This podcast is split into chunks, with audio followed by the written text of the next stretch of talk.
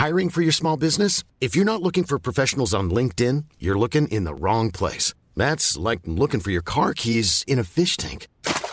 LinkedIn helps you hire professionals you can't find anywhere else, even those who aren't actively searching for a new job but might be open to the perfect role. In a given month, over 70% of LinkedIn users don't even visit other leading job sites. So start looking in the right place. With LinkedIn, you can hire professionals like a professional. Post your free job on linkedin.com slash people today.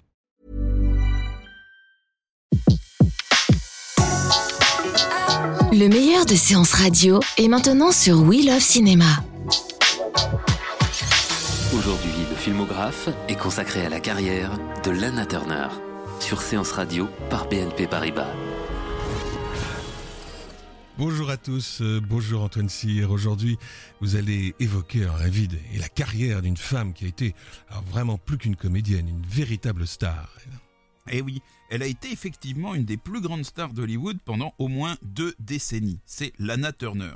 Alors elle est connue pour son rôle de femme vénéneuse dans Le Facteur sonne toujours deux fois, l'un des plus grands classiques du film noir, ainsi que pour ses chefs-d'œuvre que sont Les Ensorcelés de Minelli, un drame psychologique sur les petites misères d'Hollywood, et Le Mirage de la vie de Douglas Sirk, un grandiose mélodrame sur fond de questions raciales.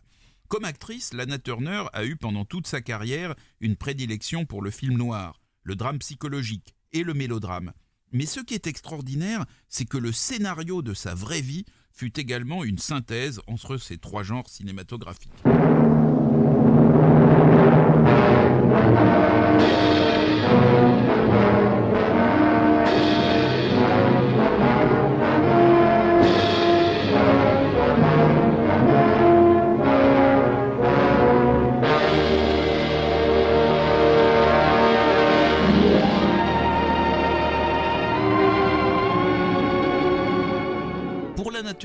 Le film noir commence le 14 décembre 1930, alors qu'elle n'avait pas 10 ans. Ce jour-là, son père, Virgil Turner, qui vit comme il peut de petites combines, vient pour une fois de gagner gros dans un tripot. Mais ce ne sera pas son jour de chance. Au petit matin, on trouvera son corps sans vie dans une rue de San Francisco, avec une chaussette en moins, celle dans laquelle il avait l'habitude de cacher les sommes gagnées au jeu. Le drame psychologique, c'est par exemple ce jour de 1957 où Lana découvre que sa fille Cheryl a été traitée de manière euh, indigne par son quatrième mari Lex Barker, un des interprètes de Tarzan. Elle monte dans la chambre de Barker, le menace avec un pistolet en lui intimant l'ordre de quitter la maison sans délai. Quant au mélodrame, c'est l'année suivante, lorsque l'idylle de Lana Turner avec le gangster Johnny Stompanato s'achève de manière tragique. L'histoire avait pourtant bien commencé. Stompanato avait envoyé des brassées de fleurs à Lana Turner sous le pseudonyme de John Steele, et cette discrétion inattendue de la part d'un caïd avait plutôt amusé Lana, toute prête, il faut bien le dire, à céder au charme trouble d'un hors-la-loi un peu élégant. Mais le 4 avril 1958, dans sa maison de Beverly Hills, Lana se dispute avec Johnny Stompanato. Celui-ci devient violent et ce n'est pas la première fois. La fille de Lana, Cheryl, entend des coups et des cris dans la chambre de sa mère. Elle attrape un couteau de boucher sur la table de la cuisine, décidée à faire fuir cet amant décidément très brutal.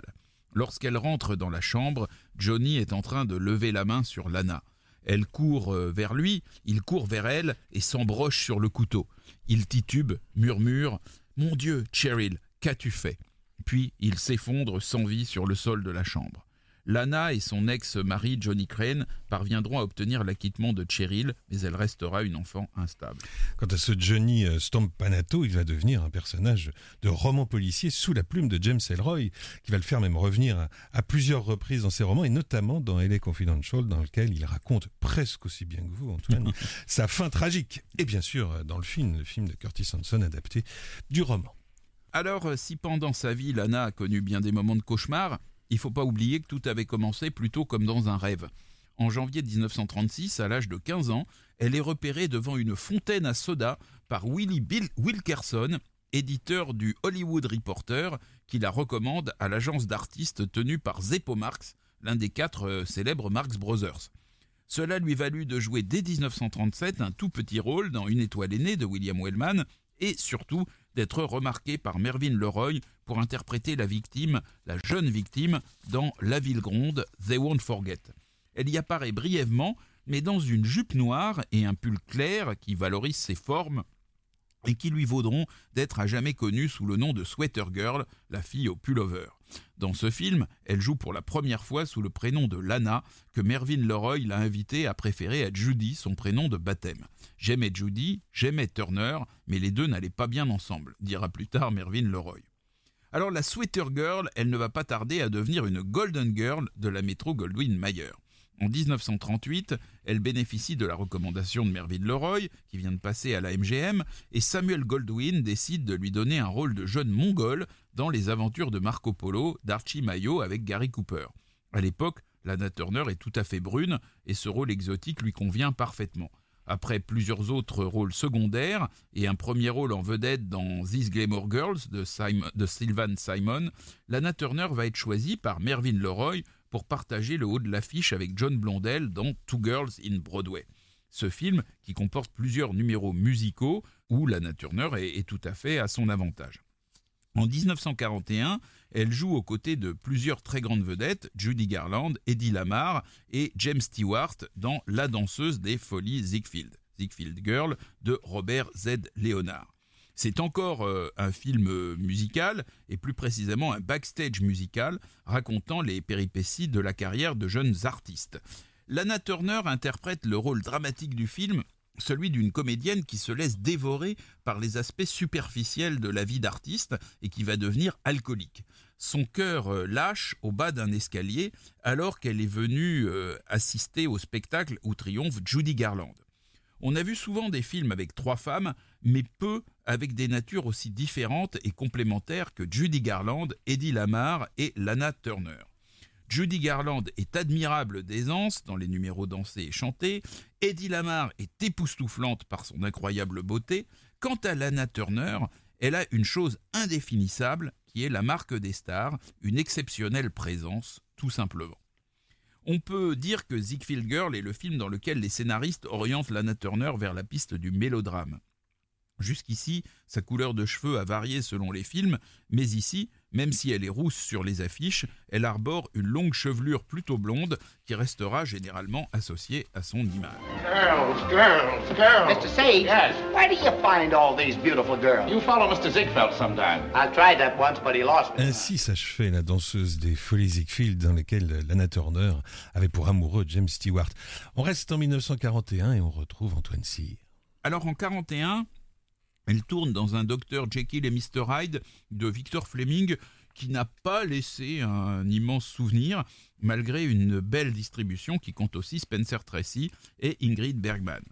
Mais en 1941, c'est l'année de, de, Honky Tonk, franc jeu de Jack Conway, un film qui se déroule à Yellow Creek, une ville orifère du Far West où pullulent saloon et casino. Il y a trois ans que Jean Harlow est morte et la MGM voit en Lana Turner la personne idéale pour remplacer la célèbre blonde platine aux côtés de Claire Gable, avec laquelle elle va former un duo mémorable dans plusieurs films. L'association Gable-Turner sera un succès dès Honky Tonk, leur premier film en commun, mais leur entente va être également très bonne hors écran. Et Louis B. Mayer intimera l'ordre au réalisateur d'éviter tout dépassement du délai prévu pour le tournage, car Gable était alors marié à la star Carole Lombard, qui était très jalouse et qui risquait de faire du scandale. L'année suivante, la MGM va décider d'associer à nouveau Gable et Turner dans Je te retrouverai, Somewhere I'll Find You de Wesley Ruggles. Et là, Carole Lombard, justement, qui participait alors à un spectacle de théâtre aux armées près d'Indianapolis, redoutait que l'idylle ne s'installe pour de bon entre Gable et Turner. Et, donc Carole Lombard va décider brusquement de prendre un avion pour rejoindre son mari à Hollywood, mais cet avion va s'écraser après une escale à Las Vegas, tuant Carole Lombard et tous ses autres occupants. C'est donc un Clark Gable ravagé de douleur qui achèvera courageusement le tournage de Somewhere I'll Find You. Et il recevra un télégramme du président Roosevelt qui disait Elle était et sera toujours une star et nous ne l'oublierons jamais. Elle avait seulement 34 ans.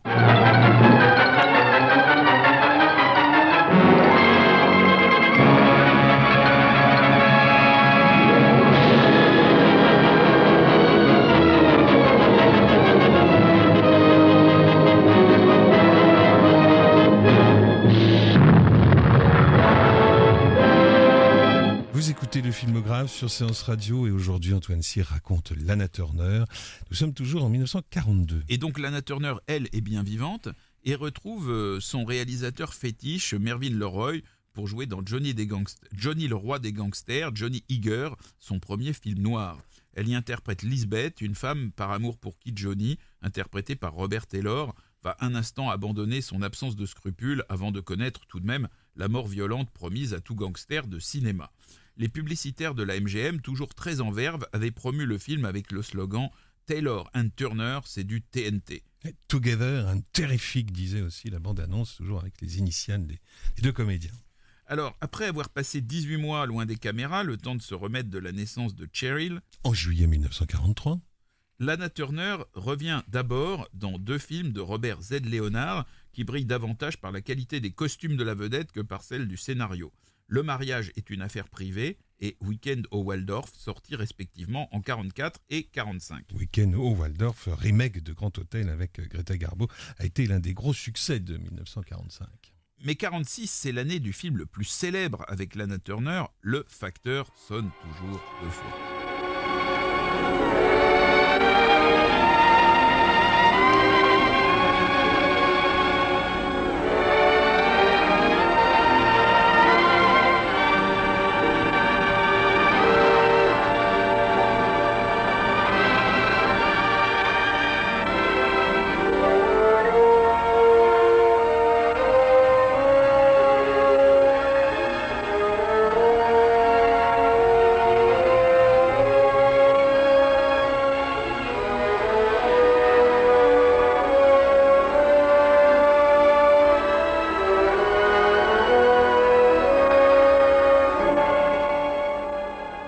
Facteur sonne toujours deux fois, ce film de Tay Garnett est considéré comme un des chefs-d'œuvre du film noir. Il est tiré comme assurance sur la mort d'un roman de James M. Cain. Les droits de ce roman avaient été acquis par la MGM dès sa sortie en 1934, mais les censeurs chargés de faire respecter le célèbre code ACE avaient immédiatement prévenu qu'ils ne laisseraient pas l'histoire très osée être portée à l'écran sans avoir été sérieusement édulcorée. C'est finalement en France, en 1939, que le livre sera adapté pour la première fois sous le titre Le Dernier Tournant. Un très bon film, un excellent film de Pierre Chenal avec notamment Michel Simon et Robert Le Vigan. Mais donc en 1946, les, esprits ont évolué en Amérique et non seulement euh, euh, ils sont prêts pour accepter cette histoire qui va être à peu près préservée, mais Lana Turner va s'illustrer par sa façon très lascive de porter des tenues blanches particulièrement provocantes pour l'époque. Le facteur sonne toujours deux fois, c'est l'histoire de Cora, la jeune et paresseuse épouse d'un patron d'hôtel-restaurant minable et du vagabond Frank Chambers, qui est recruté pour travailler au restaurant et qui devient son amant. Ils mettent tous les deux au point un plan pour faire disparaître Nick, le mari de Cora, et empocher une assurance. Bien que leur crime soit assez mal ficelé, ils vont quand même parvenir dans un premier temps à échapper à la justice, mais ils seront finalement rattrapés par leur destin. Le facteur sonne toujours deux fois. Expression qui n'apparaît jamais dans le roman, puisque en fait le titre a été imposé par l'éditeur de James Cain. Alors en, en, 52, quand on demandait à Lana Turner quel était son rôle favori, elle répondit sans hésiter Le facteur sonne toujours deux fois. Ça peut sembler euh, être étonnant, disait-elle, que mon rôle préféré soit celui d'une personne totalement mauvaise, mais le fait de jouer une méchante femme rend le public plus conscient de votre performance d'actrice. Après la sortie du film, l'auteur du roman, James M. Cain, offrit à la vedette une édition reliée sur laquelle il avait écrit en dédicace Pour ma chère Lana, merci d'avoir réalisé une performance d'actrice encore meilleure que celle que j'espérais. Et après avoir vu euh, Jack Nicholson et Jessica Lange dans le remake de Bob Rafelson en 1981, dont on se souvient, vous vous souvenez de scènes assez relativement explicites, notamment celle de la première rencontre des futurs amants criminels sur la table de la cuisine entre les moules à gâteau et la farine, Lana Turner, alors âgée d'une soixantaine d'années, déclara après la projection de ce film, de ce remake, il n'avait pas le droit de faire ça dans ma cuisine.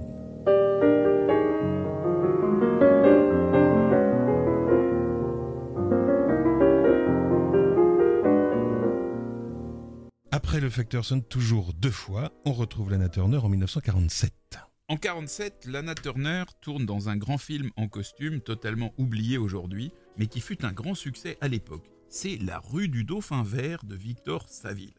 Alors c'est l'histoire abracadabrante d'un homme interprété par Richard Hart qui, en 1840, rencontre deux très jolies femmes, deux sœurs habitant sur une île anglo-normande. Grâce à l'une d'elles, que joue Lana Turner, il réussit à réaliser son rêve, qui est d'être incorporé dans la marine anglaise. Mais c'est de l'autre sœur, interprétée par Donna qu'il est amoureux. Alors, quelque temps après son, entrée dans la marine, les vicissitudes de l'existence ont, conduit cet homme, Richard Hart, à se réfugier en Nouvelle-Zélande. Et là, un moment, sous l'empire de la boisson, il écrit une lettre pour dire à sa bien-aimée de le rejoindre, mais, l'ivresse lui a brouillé l'esprit et il adresse la lettre non pas à la sœur qu'il aime, mais à celle qu'il n'aime pas. Et donc, quelques semaines plus tard, c'est Lana Turner qui descend du bateau pour épouser cet homme médusé qui attendait sa sœur. Euh, alors Richard Hart, qu'est-ce qu'il fait? Ben, Il fait contre mauvaise fortune bon cœur. Euh, et il apprendra à aimer cette épouse inattendue qui va s'avérer une épouse formidable. Et donc elle va montrer son courage, tant pendant la révolte des Maoris, au son des célèbres cris de guerre qu'ils scandent encore de nos jours au, rugby, qu'à l'occasion d'un tremblement de terre qui vaudra au film l'Oscar des, meilleurs effets spéciaux. On se dit d'ailleurs qu'à l'époque, la norme était quand même pas celle d'aujourd'hui en matière d'effets spéciaux, en voyant que ces effets ont obtenu l'Oscar. Et donc, bien plus tard, de, de retour sur son île natale avec son mari, Lana Turner va découvrir par hasard qu'elle a été épousée par erreur. Et là, elle est excellente dans la scène de froide colère qui fait suite évidemment à sa stupéfaction. Et le thème musical de la rue du Dauphin Vert est signé Bronislaw Capper et c'est devenu un grand standard du, du, jazz enregistré par les plus grands, entre autres par Miles Davis que vous entendez actuellement.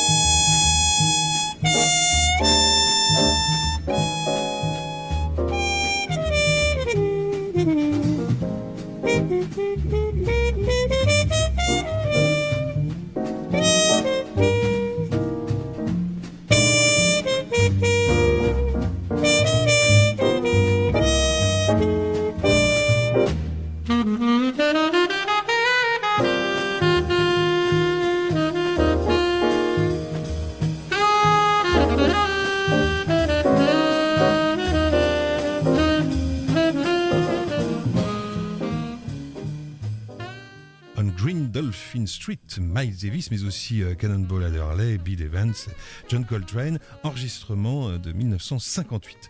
Sur Séance Radio, c'est la suite du filmographe, toujours consacré à Lana Turner et toujours en compagnie d'Antoine Cyr.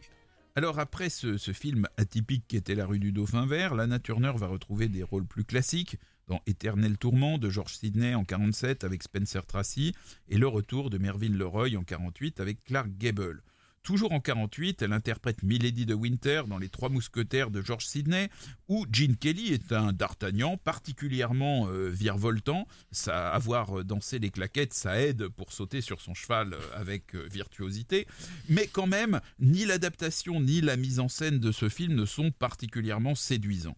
Lana Turner trouvait que le rôle prévu pour elle dans le scénario initial était trop modeste, et elle commença d'ailleurs par le refuser, mais son patron Louis B. Mayer menaça de la mettre à pied en suspendant le paiement de son salaire. Finalement, Lana reçut la semaine suivante un scénario révisé et accepta de participer au film pour 5000 dollars par semaine. Toujours aussi fort pour la publicité, Louis B. Mayer choisit pour les Trois Mousquetaires un slogan qui jouait sur la célébrité de sa vedette tout en lui mettant du baume au cœur. Lana Turner, pour la première fois en Technicolor. Et un Technicolor flamboyant qui, avec le panache de notre camarade Jim Kelly, quand même sauve le film. Vous êtes méchant avec ce film. Non, non, il est regardable. Ah bon, oui. 1949. En 49, Lana Turner a eu des ennuis de santé consécutifs à une fausse couche et ne réapparut sur les écrans qu'en 1950 avec Ma vie à moi, une histoire d'amour filmée par George Cukor.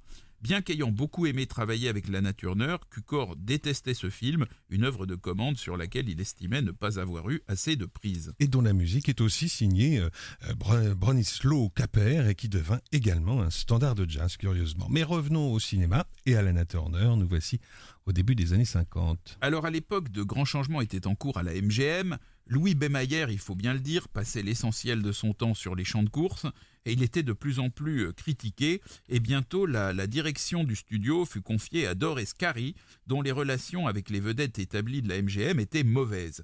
Il indisposa Lana Turner en l'assignant à un film particulièrement médiocre, Mister Imperium, Laisse-moi t'aimer, réalisé par euh, Don Hartman. Et donc ce film avait pour objectif de permettre le recyclage à Hollywood d'Ezio Pinza, un grand chanteur d'opéra italien installé en Amérique depuis l'époque de Mussolini et dont la voix commençait à faiblir. Et donc c'est Lana Turner qui fut donc commise d'office pour donner la réplique à Ezio Pinza sur un scénario particulièrement indigent. Et Pinza donc joue le rôle d'un prince déchu qui retrouve une grande vedette internationale qu'il avait connue à ses débuts et dont il avait été séparé suite à une manipulation d'un de ses ministres. Euh, Mister Imperium fut probablement le plus mauvais film tourné par Lana Turner, là j'ai pas d'hésitation. Il a même été déprogrammé par le célèbre Radio City euh, Musical de New York après les premiers visionnages. Elle n'était pas seule dans ce naufrage, hein. il y avait quand même le grand Cédric Hardwick et Debbie Reynolds aussi. Euh, ils étaient tous là-dedans. Il y a une scène à Paris aussi, on voit les Champs-Élysées euh, sans embouteillage aucun. C'est, si, si, faut, le voir. oui, il faut le voir, faut le voir. Avec un certain recul. Alors heureusement pour Lana Turner, son film suivant, La Veuve Joyeuse de Curtis Bernard, d'après une opérette de Franz Léard, fut beaucoup plus réussi. Elle y partageait la vedette avec Fernando Lamas, un célèbre acteur argentin avec qui elle eut une idylle le temps du tournage.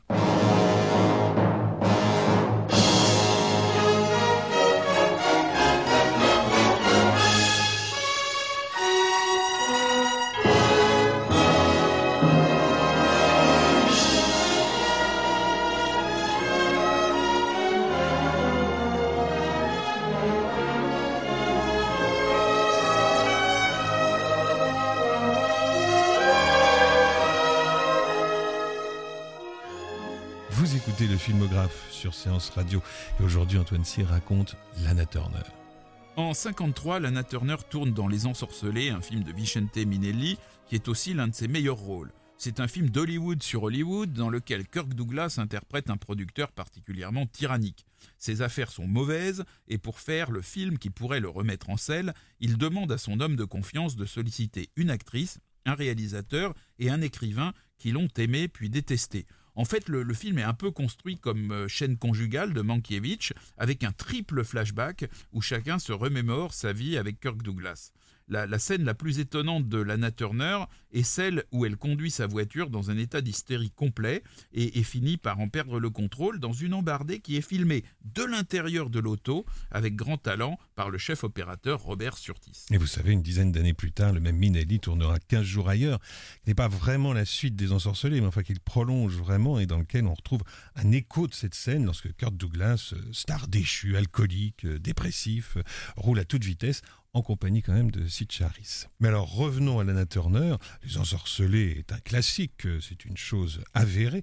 Euh, c'est pas vraiment le cas des, films qui vont suivre quand même. Non, euh, parmi les films suivants de Lana Turner, il faut noter euh, Lune de miel au Brésil en 53 de Mervyn Leroy, grand metteur en scène, mais le film n'est pas l'un de ses plus célèbres.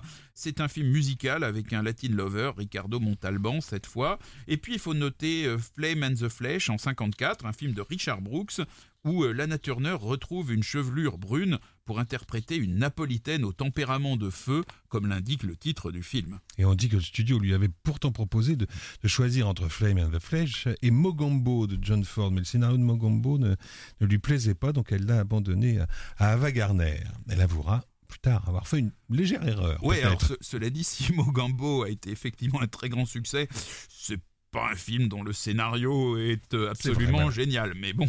C'est euh, compliqué de choisir un film sur un scénario. Hein. Eh oui, eh oui. Pas pareil. Voilà. Alors, c'est encore en brune, ou plutôt, euh, disons, en châtain très foncé, que Lana Turner tourne Voyage au-delà des vivants, euh, Betrayed, encore un film dont le titre français n'a rien à voir avec le titre américain qui veut dire trahi. C'est un film de Gottfried Reinhardt euh, où euh, Lana Turner retrouve Clark Gable ainsi que Victor Mature. C'est un film original à défaut d'être excellent. Lana Turner y interprète la jeune recrue d'un réseau de résistance hollandais pendant la Seconde Guerre mondiale et constatant qu'il y a des trahisons dans le réseau, son chef Clark Gable la soupçonne un temps, mais il finit par comprendre que le traître est Victor euh, Mature, qu'on voit pourtant euh, jouer les patriotes avec une écharpe euh, autour du cou, et donc il tue Victor Mature. Ce film est l'un des derniers films de Lana Turner pour la MGM, de même que Le Fils prodigue de Richard Thorpe en 1955, un péplum biblique et kitschissime dont le seul intérêt réel est de nous montrer pendant presque deux heures la vedette redevenue blonde et vêtue d'un lointain ancêtre du bikini. Ah, je vous retrouve. Et pour la première fois aussi en cinémascope. Voilà. Alors le, tout dernier film de Lana Turner pour la MGM, cette fois-ci, c'est Diane de Poitiers qui passe peu de temps en bikini. oui, c'est pas son style. C'est un film de David Miller sur un scénario du grand écrivain anglais Christopher Isherwood. Oui, dont s'inspira Bob Fosse pour euh, Cabaret 15 ans plus tard. En février 56, Lana Turner apprit que son contrat n'était pas renouvelé et elle dut non seulement quitter la MGM, mais rembourser d'importantes avances sur salaire que lui avait faites la maison qu'il employait depuis 18 ans. Pourtant, la fin du contrat avec la MGM fut loin de marquer celle de la carrière de Lana Turner. En 57, elle va tourner dans Peyton Place, traduit en français par Les plaisirs de l'enfer, ce qui n'a une nouvelle fois rien à voir, un film de plus de 2h30 signé de Mark Robson pour la Fox. Dont on entend la musique de Franz Waxman en ce moment. Elle y interprète Constance Mackenzie, une femme qui se prétend veuve alors qu'elle a eu jadis sa fille avec un homme marié. Tiré d'un roman qui avait fait scandale, ce film montre les dessous pas très propres d'une ville puritaine de Nouvelle-Angleterre. En y participant, Lana Turner relance sa carrière et se spécialise dans les drames psychologiques et les rôles de femmes marqués par la vie. Si Peyton Place est un film important, c'est aussi parce qu'il fonde un genre intimiste qui sera bientôt la base de dizaines de séries télévisées. Peyton Place deviendra d'ailleurs en 64 un feuilleton bi-hebdomadaire dans lequel le rôle de, Lana Turner sera repris par Dorothy Malone. En 1958, Lana Turner tourne dans Madame et son pilote, un film où elle forme un couple d'aviateurs avec euh, Jeff Chandler, plus connu pour ses prestations dans les westerns. Il avait notamment interprété Cochise chez Delmer Daves. L'année suivante euh, sera celle de Mirage de la vie, Imitation of Life, un grand mélodrame qui marque les adieux à Hollywood de son réalisateur Douglas Sirk et la rencontre de l'actrice avec Ross Hunter, le brillant producteur qui sera à l'origine des meilleurs films auxquels elle va participer dans la dernière partie de sa carrière. Dans Imitation of Life, Lana Turner incarne une femme entre deux âges qui se lance dans une carrière théâtrale. Elle néglige l'éducation de sa fille et rencontre le succès en partageant la vie d'un auteur dramatique pour lequel elle n'éprouve aucun amour en réalité. Son histoire est imbriquée avec celle d'une femme noire interprétée par Juanita Moore, qui est devenue à la fois sa grande amie et sa gouvernante, et qui vit un drame terrible puisque sa fille, dont la peau est pratiquement blanche, essaye de cacher ses origines afro-américaines et n'en est que plus brutalement confrontée à la bêtise et au racisme. Lana Turner a longtemps hésité à accepter le rôle d'une femme sacrifiant tout à sa carrière de comédienne, qui lui rappelait trop sa propre vie, un an après le drame qui avait vu sa fille poignarder Johnny Stompanato et qui avait fait la une de toutes les gazettes. Mais Ross Hunter a emporté sa décision en lui disant Je pense que c'est un bon rôle et que le public vous admirera de l'avoir joué. Et en effet, Imitation of Life fut un extraordinaire succès, le plus grand succès jamais connu par le studio Universal, qui fut totalement remis à flot alors qu'il était au bord de, la faillite. Ce fut aussi euh, une formidable affaire financière pour Lana Turner, qui avait accepté de travailler pour un tout petit salaire fixe, à condition de recevoir la moitié des bénéfices dégagés par le film. Le réalisateur Douglas Sirk avait adoré travailler avec Lana Turner, et il commença à monter le projet d'un film qui se serait déroulé à Montmartre et dans lequel Lana Turner aurait interprété le rôle de Suzanne Valadon, célèbre femme peintre. Malheureusement, Sirk se faisait vieux, il tomba malade, partit s'installer à Lugano et ne revint plus jamais travailler à Hollywood. Et la chanson du film, Imitation of Life, est signée Paul Francis Webster et Semi Fain, est interprétée dès le générique du film par Earl Grant. What is love without the giving? Without love, you're only living an imitation, an imitation of life. Skies above in flaming color. Without love, they are so much duller. A false creation, an imitation of.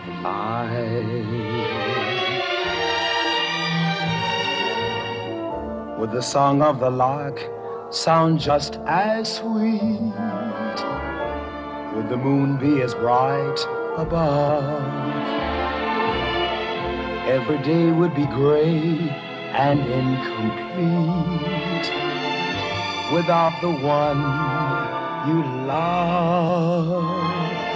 Lips that kiss can tell you clearly without this, our lives are merely an imitation, an imitation of life. Le générique d'Imitation of Life, c'est vraiment un des plus beaux génériques de cinéma. La, la musique est superbe, mais l'image est aussi magnifique. C'est une espèce de, de feu d'artifice, de bulle qui montre la, la, vanité de la vie. Imitation of Life, c'est absolument euh, extraordinaire. Eh bien, on revient à Lana Turner, bien sûr, euh, sur euh, Séance Radio. C'est le filmographe qui continue et toujours avec Antoine Cyr. En 1960, Lana Turner tourne dans un deuxième film produit par Ross Hunter, Meurtre sans faire part, Portrait in Black, réalisé par Michael Gordon. On peut dire que ce film est une synthèse entre Peyton Place, dont il partage l'ambiance de drame psychologique en milieu aisé, et Le facteur sonne toujours deux fois, dont il reprend le type d'intrigue, puisque Lana Turner a fomenté l'assassinat de son mari armateur avec l'aide de son amant, un médecin interprété par Anthony Quinn. Mais quelqu'un va les faire chanter. Eh oui et ça va mal finir. Le, dernier plan de Portrait in Black est particulièrement saisissant. Lana Turner vient d'assister à la mort d'Anthony Quinn et comprend que pour elle aussi c'est bientôt la fin de l'histoire. Son image est soudain gelée et passe en négatif, nous laissant voir toute la noirceur de son âme, tout le titre de Portrait in Black.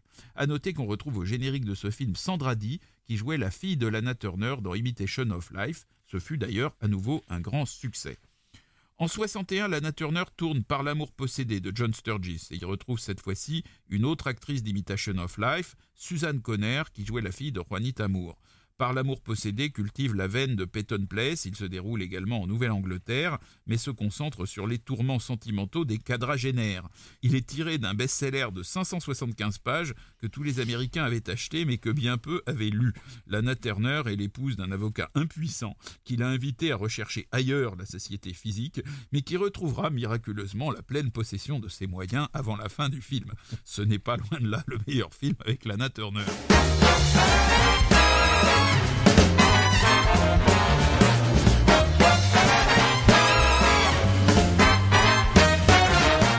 Gal is like a racehorse. I play her to win. But if I should lose her. Après cette série de drames au climat oppressant, Lana Turner va jouer dans deux comédies, L'américaine et l'amour de Jack Arnold avec Bob Hope, puis L'inconnu du gang des jeux de Daniel Mann avec Dean Martin. Juste pour le plaisir, quelques secondes avec Dean Martin. The action. Who take a chance on love? Who's got a kiss for me? Give me one and you get back three. Who's got the action? Just lay it on the line. Bet you ten to one. you'll be mine. Now once I had a filly. I ain't seen her since. Some can't go the distance. They're only good in sprints. Or sweethearts stay together when it's fair and warm. But in stormy weather, they don't run to form. Ah, who's got the action? Take a chance on love? Who's got a kiss for me? Give me one and you get back three. Who's got the action? Just lay it on the line and I'll bet you ten to one you'll be mine. Martin en 1962, Who's Got the Action, la chanson du film L'inconnu du gang des jeux avec Lana Turner, la star exceptionnelle que nous fait découvrir aujourd'hui Antoine Cyr euh, sur Séance Radio. Et nous voilà en 1966 et là alors on change d'ambiance totalement. Ouais, son dernier grand film va être Madame X un film à nouveau produit par Ross Hunter et réalisé par David Lowell Rich. C'est un film assez réussi, mais où le rôle interprété par Lana Turner dépasse en tristesse et en sordide tout ce qu'elle avait pu faire auparavant. Madame X raconte l'histoire d'une femme qui épouse un diplomate très riche. John Forsythe, futur Black Carrington dans la série des Dynasties. Et donc elle va avoir un fils de ce diplomate. Souffrant des, des, longues absences de ce mari diplomate, elle finit par prendre un amant. Le beau Ricardo Montalban. Lorsque celui-ci part pour plusieurs mois. Et lorsque son mari revient, elle décide de rompre avec l'amant, mais là elle va le tuer accidentellement. Et sa belle-mère, Constance Bennett, qui l'avait fait suivre par un détective euh, et qui la détestait, lui promet l'impunité et une rente versée à vie sur un compte en Suisse si elle accepte de complètement disparaître, de quitter l'Amérique et de se faire passer pour morte. Alors au début, Lana Turner accepte, mais il va vite s'avérer que la vie qu'elle a accepté de vivre en renonçant à jamais à son mari et surtout à son fils est absolument invivable.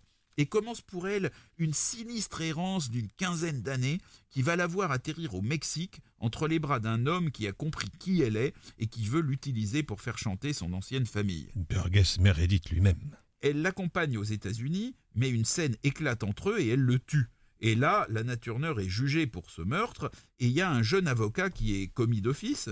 Qui a Duléa, le futur cosmonaute euh, en chef de 2001, l'Odyssée de l'espace. Et là, ce qui se passe, c'est que ce jeune avocat euh, éprouve un, un, fort sentiment, tout à fait platonique, mais très fort pour cette femme nettement plus âgée que lui, et il la défend très très bien. Mais euh, Lana Turner euh, est euh, au bout du rouleau, et elle va mourir d'une crise cardiaque avant la lecture du verdict sans avoir euh, avoué à cet avocat envoyé par le hasard qu'il était son fils. Si Madame X est un film aussi triste, c'est peut-être parce qu'au début, on y voit Lana Turner très pimpante, d'une fraîcheur presque trentenaire, et que le film nous la montre dévorée petit à petit par le chagrin et par la vieillesse. Il ne connaîtra pas le même succès que les précédents films produits pour elle par Ross Hunter. Lana Turner ne tournera plus que dans deux films anecdotiques et poursuivra désormais essentiellement sa carrière à la télévision et au théâtre. Elle fit sa dernière apparition en 1983 dans un épisode de la série Falcon Crest et s'éteignit 12 ans plus tard, victime d'un cancer à l'âge de 74 ans. Elle avait été l'une des plus brillantes incarnations des splendeurs et misères d'Hollywood, connaissant d'un côté la magie d'un monde rêvé et de l'autre les dures réalités qui font que la vie n'est bien souvent qu'une imitation de la vie. Merci Antoine. Le filmographe vous a été présenté par Antoine Cyr et Laurent Bourdon sur Séance Radio par BNP Paribas. Retrouvez l'ensemble des contenus séances radio proposés par We Love Cinéma sur tous vos agrégateurs de podcasts.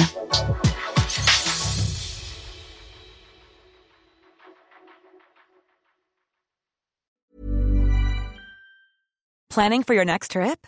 Elevate your travel style with Quince. Quince has all the jet setting essentials you'll want for your next getaway, like European linen, premium luggage options, buttery soft Italian leather bags, and so much more. And is all priced at 50 to 80% less than similar brands. Plus, Quince only works with factories that use safe and ethical manufacturing practices. Pack your bags with high-quality essentials you'll be wearing for vacations to come with Quince. Go to quince.com/pack for free shipping and 365-day returns.